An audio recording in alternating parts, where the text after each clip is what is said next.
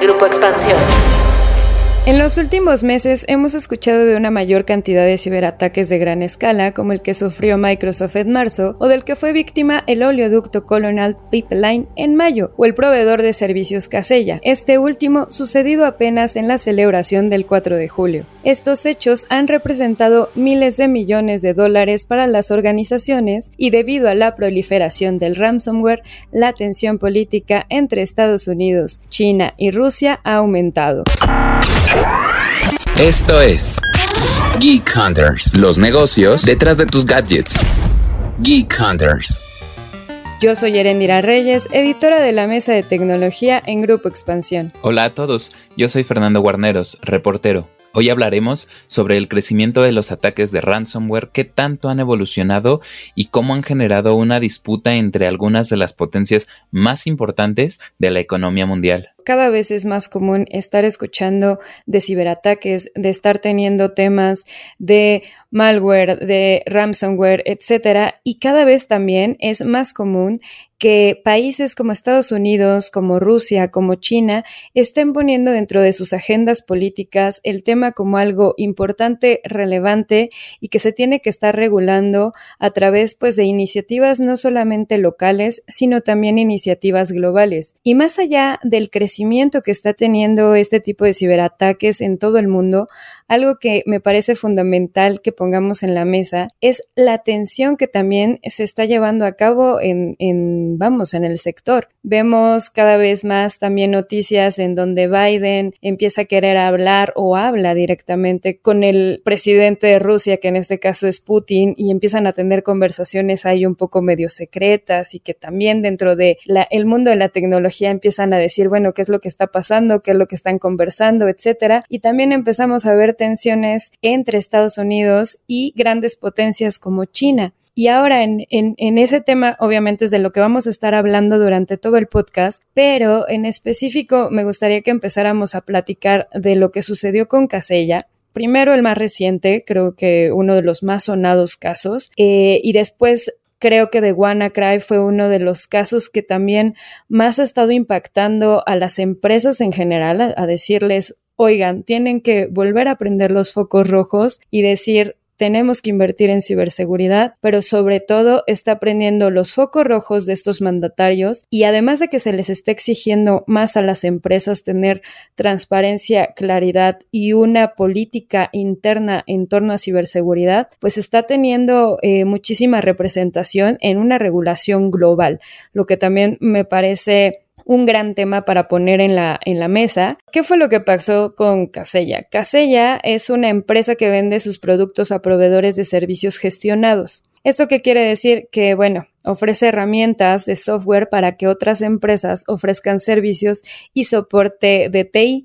Eso significa que, por ejemplo, eh, puedan estar operando en fines de semana tan relevantes como es el 4 de julio, donde mucha gente de, de tecnologías de la información está de vacaciones, pero que no se caigan, vamos, los servidores o no se caiga el soporte de estas empresas que tienen que estar operando 24/7.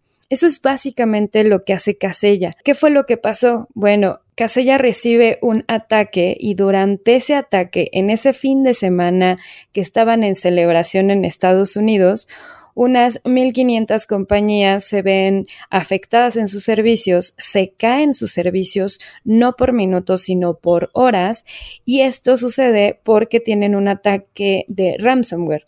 ¿Qué es lo que pasa eh, con ransomware? Lo que sucede es que los ciberdelincuentes mandan un mensaje y le dicen a las compañías, tenemos secuestrado y cifrada la información de tal, tal y tal empresa, que en este caso de Casella son sus clientes, y pues si quieres que liberemos esta información, pues tienes que pagar un rescate. En este caso, el rescate ascendió a 70 millones de dólares y el ataque como tal fue atribuido a un grupo de hackers que se llama Revil, que presuntamente opera desde Rusia y que, bueno, además de causar un verdadero pánico y un verdadero show en el fin de semana del 4 de julio, pues también provocó una tensión interesante e importante entre Rusia y Estados Unidos. ¿Cuál fue la consecuencia de esto? Bueno, además de que se dio a conocer y que a nivel de reputación Casella está teniendo una bronca tremenda por volver a convencer a sus empresas,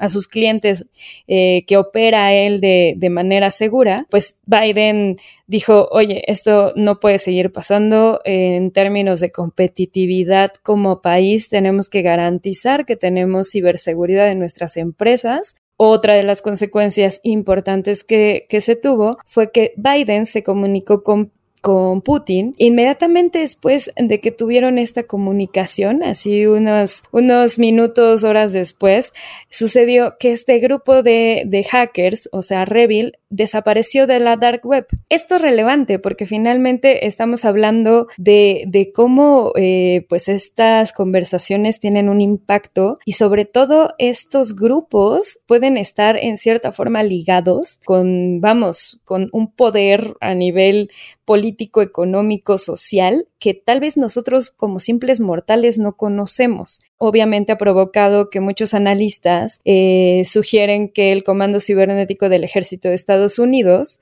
eh, pues están teniendo la capacidad para poder decir, a ver, estos piratas informáticos ya los tenemos identificados, eh, son una amenaza a la seguridad nacional de Estados Unidos, son una amenaza a la seguridad global ¿Qué es lo que, lo que las consecuencias de todo esto? Pues vamos a decirle a quien está al frente de Rusia, a quien está al frente del poder, que tiene que resolver de alguna manera. Y eso no solamente eh, implica que, que las potencias estén conversando alrededor del tema, sino que se puedan tensar y puedan provocarse problemas geopolíticos importantes que vienen y que nacen desde un tema que antes ni siquiera era tan relevante como es el tema de la ciberseguridad. ¿Cómo ves, Fer? Tú tienes también otro ángulo y otra cosa que contar. Sí, creo que el, problema de la geopolítica digital ha, ha escalado a un nivel muy, muy relevante en esta época en la cual también justamente las organizaciones están poniendo mucho más atención en,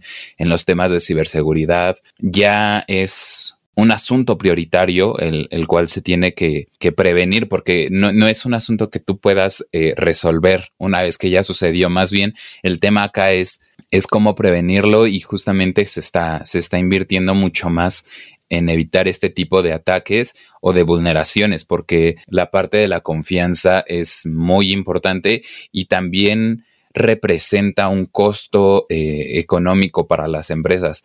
Es decir, cuando las organizaciones, las, compañías son víctimas de, de un ataque de ransomware o de una vulnerabilidad de ciberseguridad, pues los costos de recuperación suelen ser muy altos. Y no, no están relacionados únicamente con que se pague el rescate de la información, que según los especialistas, pues esa es la, como la última acción que, que deberías llevar a cabo cuando, cuando eres víctima de un ataque de ransomware, porque en cierta medida incentiva este crimen y, que muchas veces, según especialistas también que hemos consultado, muchas veces justamente la, la recuperación de las operaciones pues puede llevar desde semanas hasta meses. En relación a la disputa entre Estados Unidos y Rusia, estaba leyendo un artículo de The New York Times en el que establecieron tres hipótesis interesantes en relación a la, a la desaparición de Revil. La primera fue la que mencionaste tú, eh, el presidente Joe Biden haya ordenado al cibercomando de los Estados Unidos tumbar las páginas de, estos cibercriminales.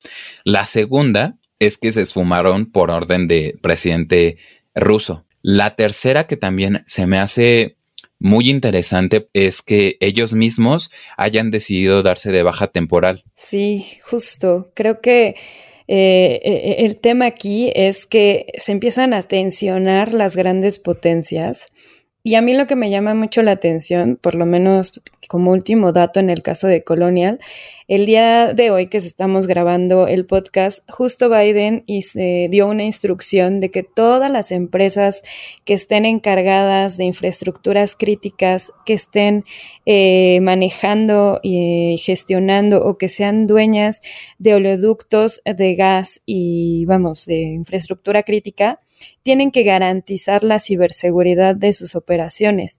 que esto también es, es una orden que finalmente los departamentos de defensa de Estados Unidos están haciendo casi de manera ejecutiva. Entonces, eso es importante porque no solamente se está afectando las operaciones de lo que está sucediendo en Estados Unidos, sino que cualquier persona, cualquier empresa que esté haciendo y esté trabajando con este tipo de, de, infraestructuras críticas, pues tiene que alinearse, vamos, a la regulación que está teniendo el país donde están operando. Ahora, el otro caso, que es el caso de China, eh, igual, eh, por eso quisimos hablar del tema, porque de repente están sucediendo muchas cosas en torno a cómo se están atacando unos con otros. No solamente es Estados Unidos en este caso, sino que también miembros de la OTAN eh, están siendo parte de esta polémica.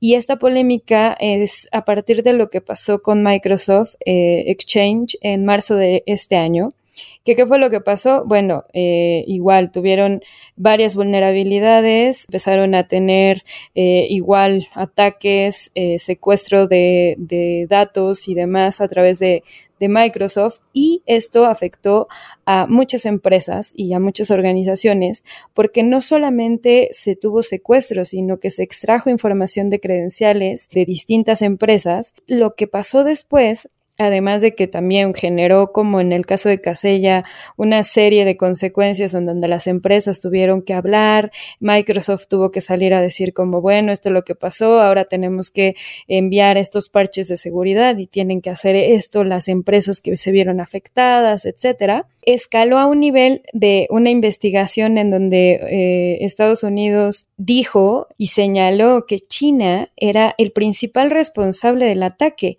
Eh, y esto eh, es, como, vamos, es como una ciberguerra, por verlo de, una forma. O sea, al final, Estados Unidos y sus aliados, así como suceden en las guerras, pues dicen, ok, tenemos esta investigación, a partir de esta investigación empezamos a decir quiénes son los culpables y a partir de eso tenemos que decir, bueno, cuáles van a ser las consecuencias de lo que está pasando detrás de estos ciberataques. En este sentido, el ataque fue atribuido a Hafnium, que es un grupo de ciberpiratas que está vinculado a China y que está vinculado directamente con el gobierno chino. Entonces, esto significa que Estados Unidos está señalando directamente que el gobierno de China es, eh, vamos, el autor intelectual de, esta, de estos ataques y que el objetivo, además de este ataque, es eh, espiar, robar datos, obviamente eh, afectar toda la imagen de, las empresas políticas y privadas de Estados Unidos y de los aliados que están también señalándolo. Y la consecuencia, por lo menos principal, es que por lo menos entre Estados Unidos y China, esto puede generar tensiones para futuros contratos inmediatos obviamente enfocados en Internet y digitalización, y esto refuerza mucho de los problemas que también han estado teniendo durante los últimos años el gobierno chino y el gobierno estadounidense en torno a sus empresas de tecnología, casos sonadísimos como el que apenas platicamos en el podcast de Huawei versus Estados Unidos, o Estados Unidos queriendo entrar a hacer alguna, algún trabajo en China y que de repente China dice no, empiezan a regular a las empresas, hay empresas en Estados Unidos que no pueden entrar a China esto lo único que provoca es que la tensión crezca y que pues la geopolítica alrededor de todos estos temas pues empiecen a volver cada vez más agenda pública y cada vez podamos empezar a, tener pues ciertas consecuencias alrededor del tema. Este caso también se me hace eh, bien interesante porque la, postura de acusar a China o Sí, a grupos cibercriminales vinculados al gobierno de China eh, fue justamente, comenzó desde marzo con, con Microsoft. Fue la empresa la que comenzó estas investigaciones y vincularon a los grupos cibercriminales con este, con el gobierno de este país. Después, eh, las declaraciones que, que, hicieron los aliados de, Estados Unidos y, principalmente las que se hicieron públicas por parte de, de voceros de Reino Unido y de la Unión Europea se me hicieron muy relevantes porque justo están conformando estos grupos que mencionas estas alianzas en contra de, un actor que, que, últimamente se ha hecho muy relevante en el ecosistema tecnológico, eh, no solo con celulares, sino con el, despliegue de otro tipo de tecnologías. Y creo que, mm, no sé, creo que puede formar parte de, de las discusiones del futuro en el, en el panorama de la tecnología. Después de que, de que saliera también Anthony Blinken a declarar cosas en contra del, del, gobierno chino, Joe Biden matizó un poquito las declaraciones, ¿no? Diciendo que China tal vez no está directamente detrás de estos ataques, sino que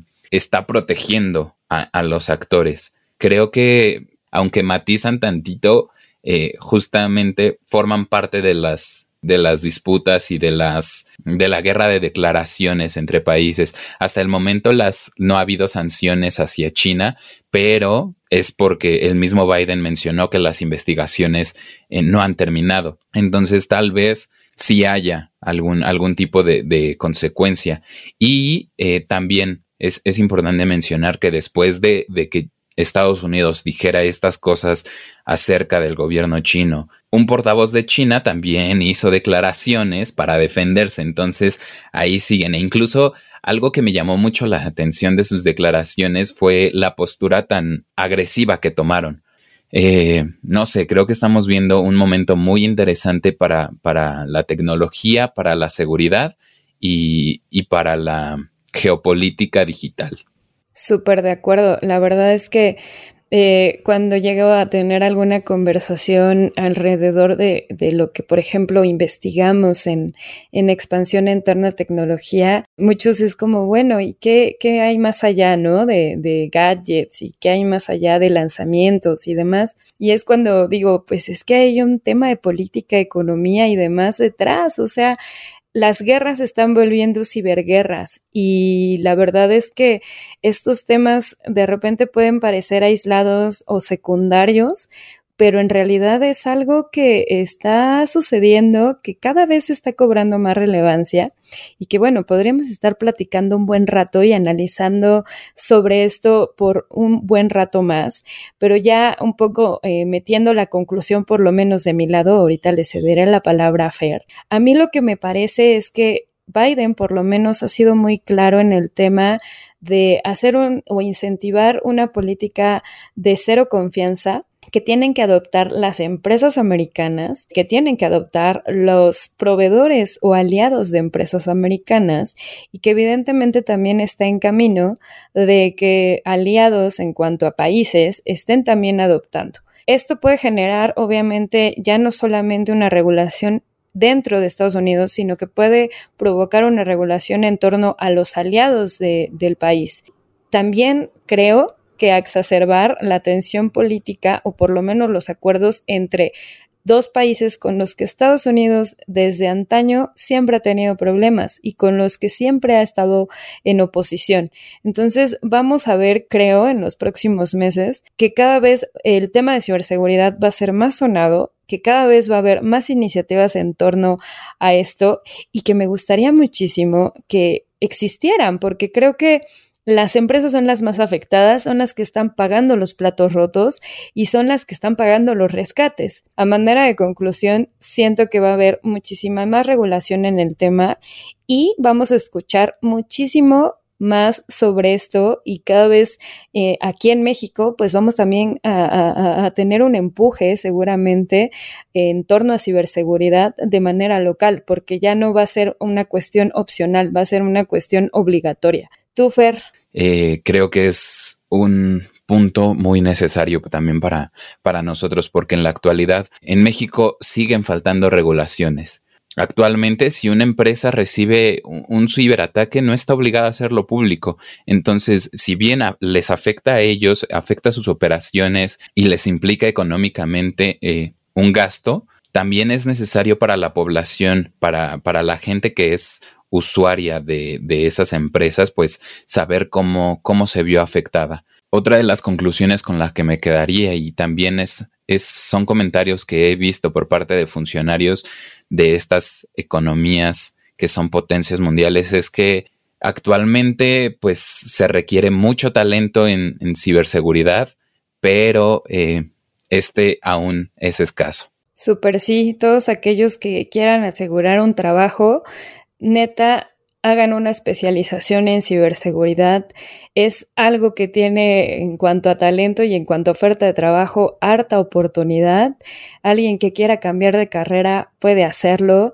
Eh, se necesitan muchos perfiles porque obviamente es algo que está creciendo muchísimo. Pues veamos qué es lo que pasa en el futuro. Vamos a seguir haciendo notas alrededor del tema de ciberseguridad, de hackeos, análisis, etcétera Saben que todo esto lo pueden seguir a través de expansión.mx, pero también nos pueden dejar todas sus dudas, comentarios, conclusiones alrededor de Geek Hunters, eh, del hashtag Geek Hunters en todas las cuentas de expansión.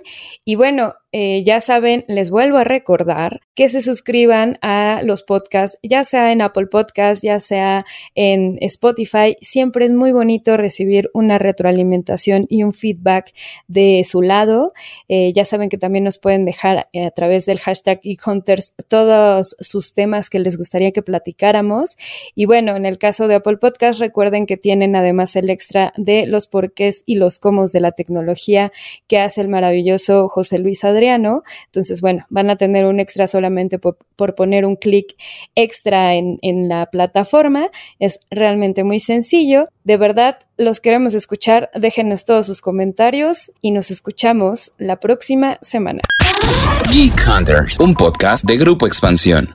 With lucky landslots, you can get lucky just about anywhere. Dearly beloved, we are gathered here today to. Has anyone seen the bride and groom? Sorry, sorry, we're here. We were getting lucky in the limo and we lost track of time. No, Lucky Land Casino, with cash prizes that add up quicker than a guest registry. In that case, I pronounce you lucky. Play for free at LuckyLandSlots.com. Daily bonuses are waiting. No purchase necessary. Void where prohibited by law. 18 plus. Terms and conditions apply. See website for details.